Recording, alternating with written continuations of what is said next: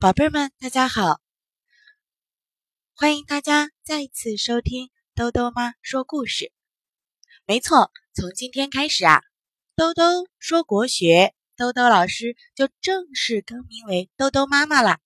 有的小朋友可能要问，这是为什么呢？其实啊，是因为经常有小朋友在跟兜兜联系的时候啊，就直接叫兜兜妈妈。那我觉得这个称呼让我的心里很温暖，所以我决定从今天开始呢，在故事频道里，我就是各位宝贝儿的兜兜妈妈。那么今天兜兜妈妈给宝贝儿们带来的故事是三百六十五页当中的《美丽的牵牛花》。刚刚下过一阵雨，白衣仙女用彩带一飘，就搭起了一座彩虹桥。牵牛花爬到篱笆上，抬头望着彩虹桥，乐得张开了嘴。白衣仙女从彩虹桥上飞下来，对牵牛花说：“彩虹有几种颜色？你能数得清吗？能不能说得出来？”牵牛花就回答说：“彩虹有七种颜色，有红、橙、黄、绿、青、蓝、紫。”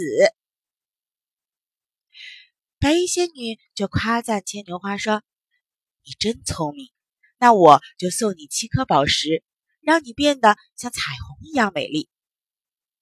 七颗宝石也有七种颜色：红、橙、黄、绿、青、蓝、紫，真漂亮。”牵牛花就想：这么好看的宝石，我应该要送给我的好朋友。灰公鸡来了。牵牛花就把第一颗红宝石送给了灰公鸡。灰公鸡得到了红宝石，身上的羽毛变红了，头顶的鸡冠也变红了。灰公鸡变成了美丽的红公鸡。这时候，白鹅又来了。牵牛花把第二颗橙色的宝石送给了白鹅。白鹅的额头和脚掌都变成了橙色的。大白鹅变得可真美丽。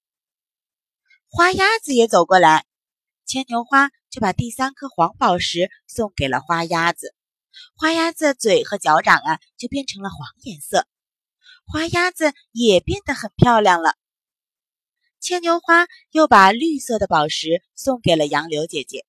杨柳姐姐弯一弯腰，对她说：“谢谢你，我的叶子够美了，用不着绿宝石。”牵牛花想要把第五颗青宝石送给松树公公，可是松树公公点一点头说：“谢谢您，我的针叶一年四季都是青的，用不着青宝石了。”于是牵牛花就要把第六颗蓝宝石送给青蛙弟弟。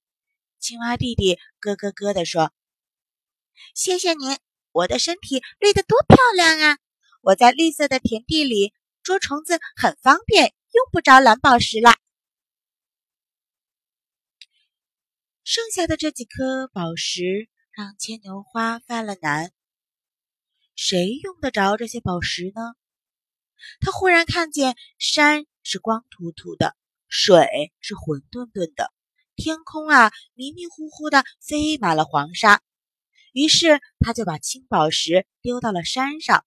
满山长出了树，荒山变成了可爱的青山。他又把绿宝石扔进了水里，浑沌沌的水立刻变得碧绿碧绿的。这时候，牵牛花又把蓝宝石抛向了天空，天空啊，立刻变得蓝蓝的，像蓝宝石一样。